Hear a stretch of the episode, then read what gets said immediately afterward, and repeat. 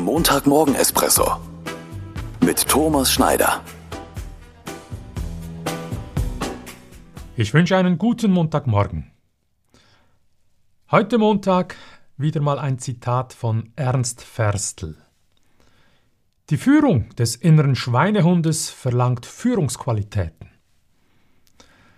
Im April bin ich mit dem Montagmorgen Espresso gestartet. Ziel 52 Espressi, ein Jahr lang. Dieser Espresso hier ist der 34. Und er wäre beinahe nicht erschienen. Denn langsam gehen mir die Zitate aus. Zitate, welche mich ansprechen und dann auch immer noch etwas Gescheites dazu schreiben. Ich merke, wie der Aufwand immer größer wird.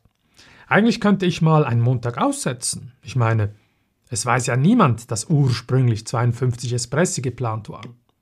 Ich habe mich niemandem gegenüber verpflichtet. Eigentlich. Vielleicht würde es auch niemandem auffallen, wenn mal ein Espresso ausfällt.